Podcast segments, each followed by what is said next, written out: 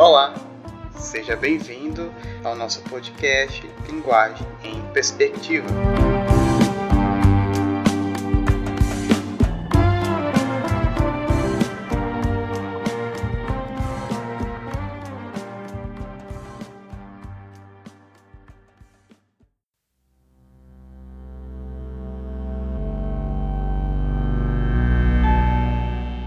Ao ouvir estas palavras, você estará participando de uma das maravilhas do mundo natural, porque você e eu pertencemos a uma espécie com uma capacidade notável.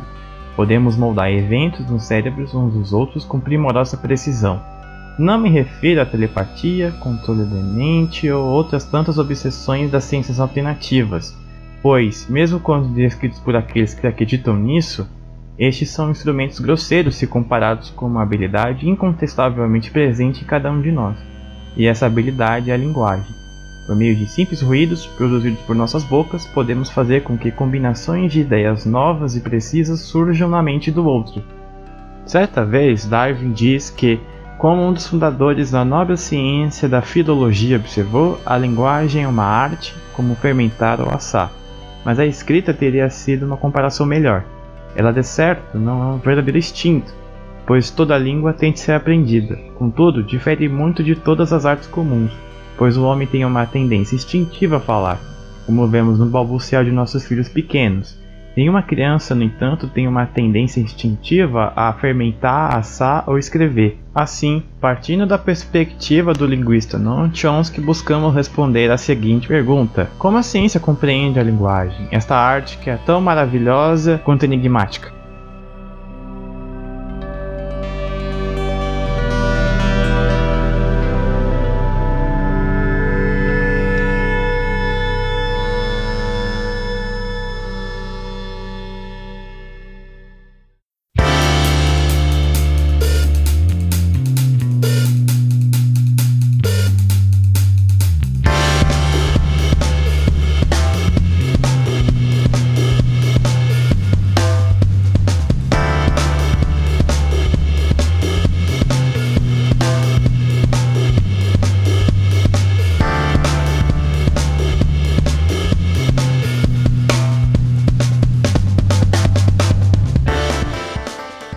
Olá pessoal, nesse episódio a gente vai abordar a linguagem sob uma perspectiva científica. Né? Então traremos aqui a, a, visão de um cientista da linguagem, Noam Chomsky. É, vai me ajudar aqui o, o meu parceiro Cauê e a gente vai entrevistar o Matheus, que vai trazer um pouquinho sobre Chomsky, falando de linguagem pra gente. Bom, boa noite, Matheus.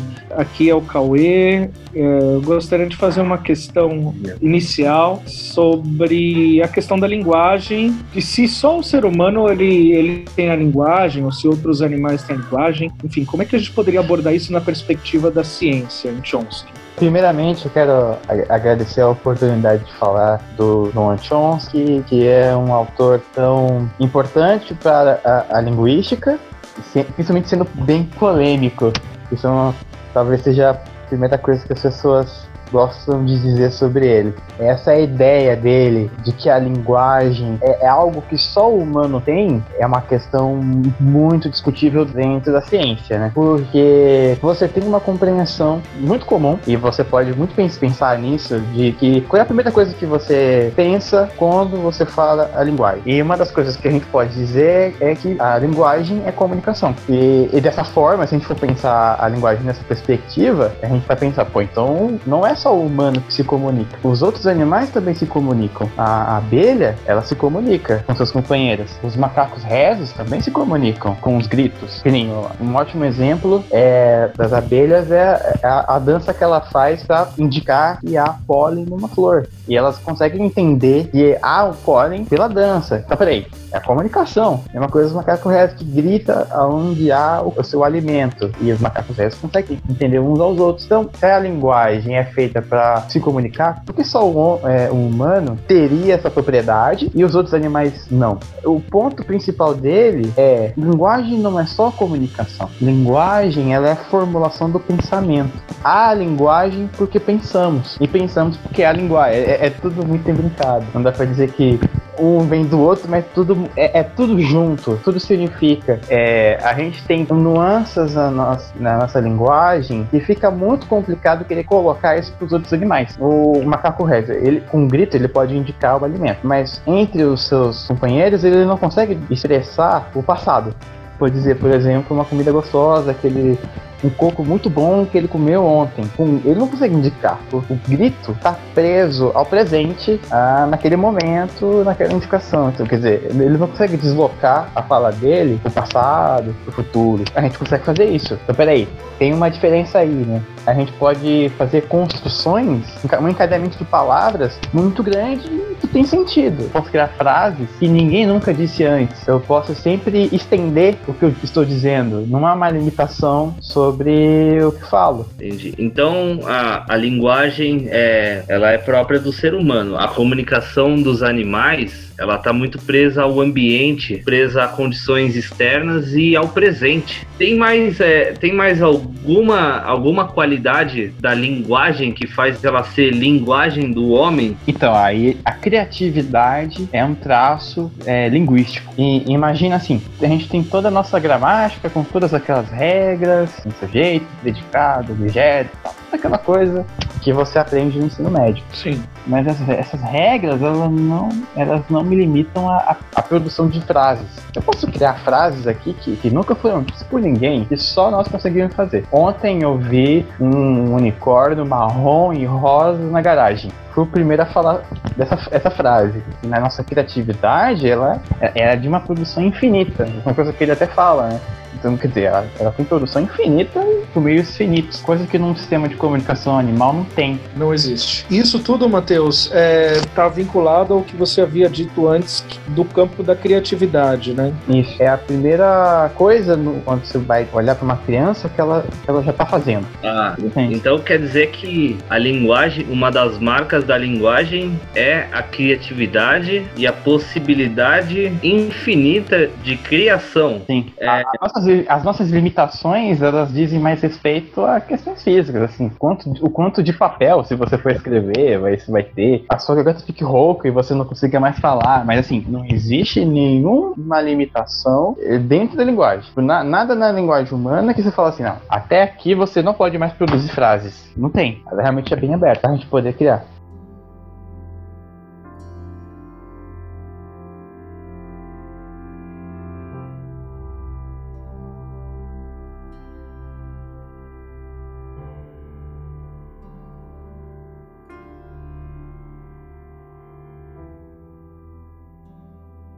Matheus, o que que, Chomsky significa gramática gerativa? Por que, que ele é importante para a compreensão da linguagem? Ele vai partir de uma hipótese bem polêmica para a época dele, de que as nossas línguas, né? Porque a gente pensa assim, você olha para a linguagem e, tá, e, parece que a, esse conceito é, é, é, algo muito, muito gerador de confusões. Porque você pensa assim, pô, tem tantas línguas no mundo. Como a gente pode querer pensar numa unidade, assim, não existe uma língua universal o ponto do Chomsky é, é defender de, na, na, medida que, a linguagem ela é um fenômeno humano, é, ela não é algo que veio da experiência somente quer dizer com isso? Ela não é um fenômeno que, é, que acontece após você passar a sua vida e aí você vai com o tempo desenvolvendo ela. Ele vai defender a ideia de que a nossa, a, a, o fato de nós é, entendermos a linguagem, aí vai olhar para a criança, o fato de a gente criança conseguir ter um domínio da língua, poucos anos, assim, dois anos e meio, ele já está conseguindo dominar a língua materna. Como que ele consegue isso se ele nasceu há pouco tempo?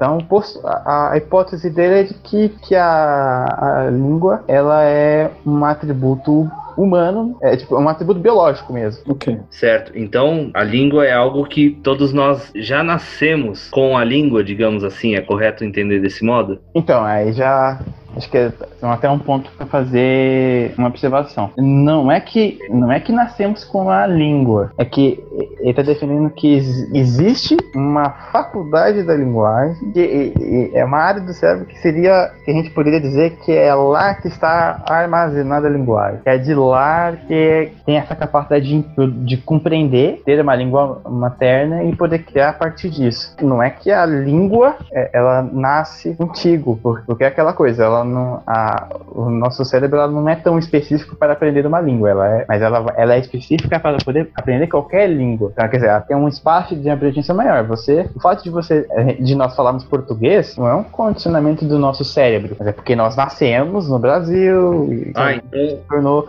uma instituição. Mas se você tivesse nascido no Japão, você aprenderia japonês.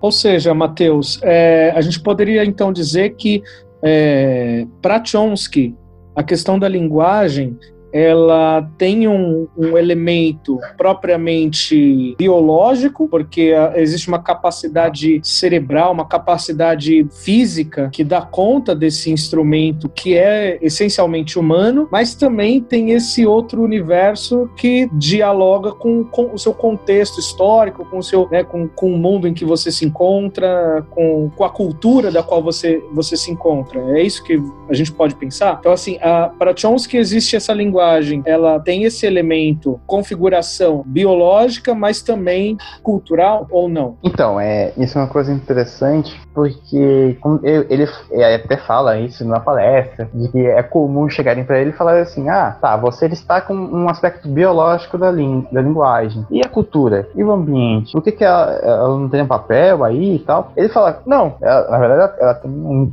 tanta importância quanto o aspecto biológico. O foco é: eu quero compreender o que une essas línguas. Por que que... que isso é uma coisa que eu retornando ao que eu tinha falado. Você poderia ter nascido em outro lugar e ter aprendido a, a língua daquele dialeto, a língua tudo mais. O ponto é, eu não sou determinado biologicamente a, a, a falar português, mas que a língua ela é compartilhada bio, é, geneticamente, é, é pela espécie humana. Assim, o papel da cultura é importante, tanto quanto, quanto, quanto o aspecto biológico. Não dá para querer pensar um é, negando o outro. Um exemplo que ele dá é, que nem, vou voltar pro exemplo da, da dança das abelhas. Quando você vai estudar as abelhas, os cientistas vão estudar a estrutura biológica das abelhas, mas também vão entender como que elas se relacionam com o meio. Sim, sim, uma coisa tá não... do outro. Aí, aí uma coisa não nega a outra, né? Isso. Aí eu tinha essa sarcástico, né?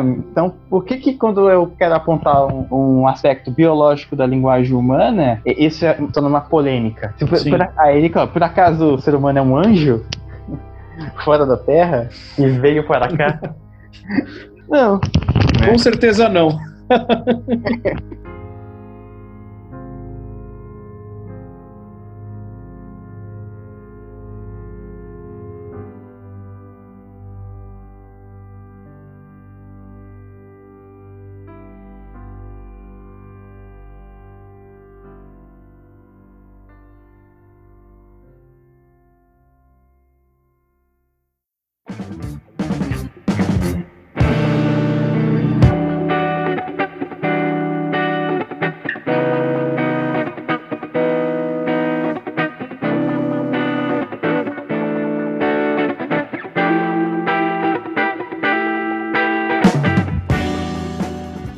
como o aprendizado da primeira língua de uma criança poderia elucidar a faculdade da linguagem. Isso, de certa maneira, você apontou algumas coisas, mas será que daria para trazer nessa quarta questão? E aqui eu quero, eu é, acho que é um ponto importante já esclarecer o que seria essa gramática universal, né, né, nessa questão da aprendizado da primeira língua da criança. A gente pensa assim, é, existe uma, uma, uma ideia muito difundida de que a criança ela aprende a língua pela mãe, que ela receberia uma aula de gramática de forma implícita. Um, um argumento do Chomsky é, é, dizer assim: olha, por que, a gente tem que postular que a, um conjunto, é, esse, esse, é, esse é o ponto, essa gramática, entendendo a gramática como um conjunto de regras, por mínimos, né, de princípios, que toda língua tem. Esse é, que esse, esse é o aspecto mais importante da, da gramática gerativa. Ele está buscando o que há de comum em todas as línguas. E é, é, nesse compartilhamento que ele possa dizer: olha, é daqui que eu posso falar que há uma faculdade da linguagem, esse estado inicial de princípios e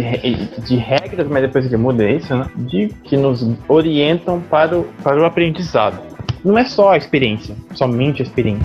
Porque ele vai dizer assim: a criança, no seu, no seu dia a dia, ela tá em contato com uma experiência muito pobre. O que, que ele quer dizer com isso? Né? Ele tem aula de gramática aos dois anos como professor. Ele vai ensinando a língua tal. Ele vai ensinando a, a, a gramática portuguesa tal, com dedo no seu nascimento e depois vai indo. Não.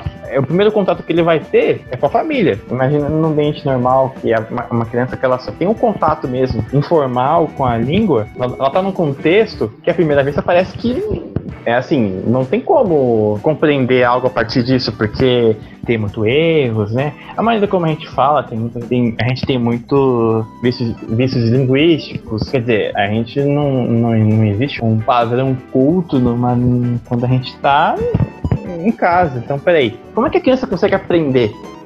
Ter, aprender uma língua materna se o ambiente dela não é propício? Sim o ponto dele é basicamente, não, mas é porque não precisa. É, é porque ela não precisa necessariamente, ela precisa dessa experiência, claro, mas ela não é dependente dela. Porque se fosse assim, ela, ela, ela talvez não conseguisse nunca aprender uma, uma, língua. Ela teve um contato, né? Ela teve um contato informal com os pais, mas assim, só isso não dá para dizer que, tá, aprender, aprender uma língua.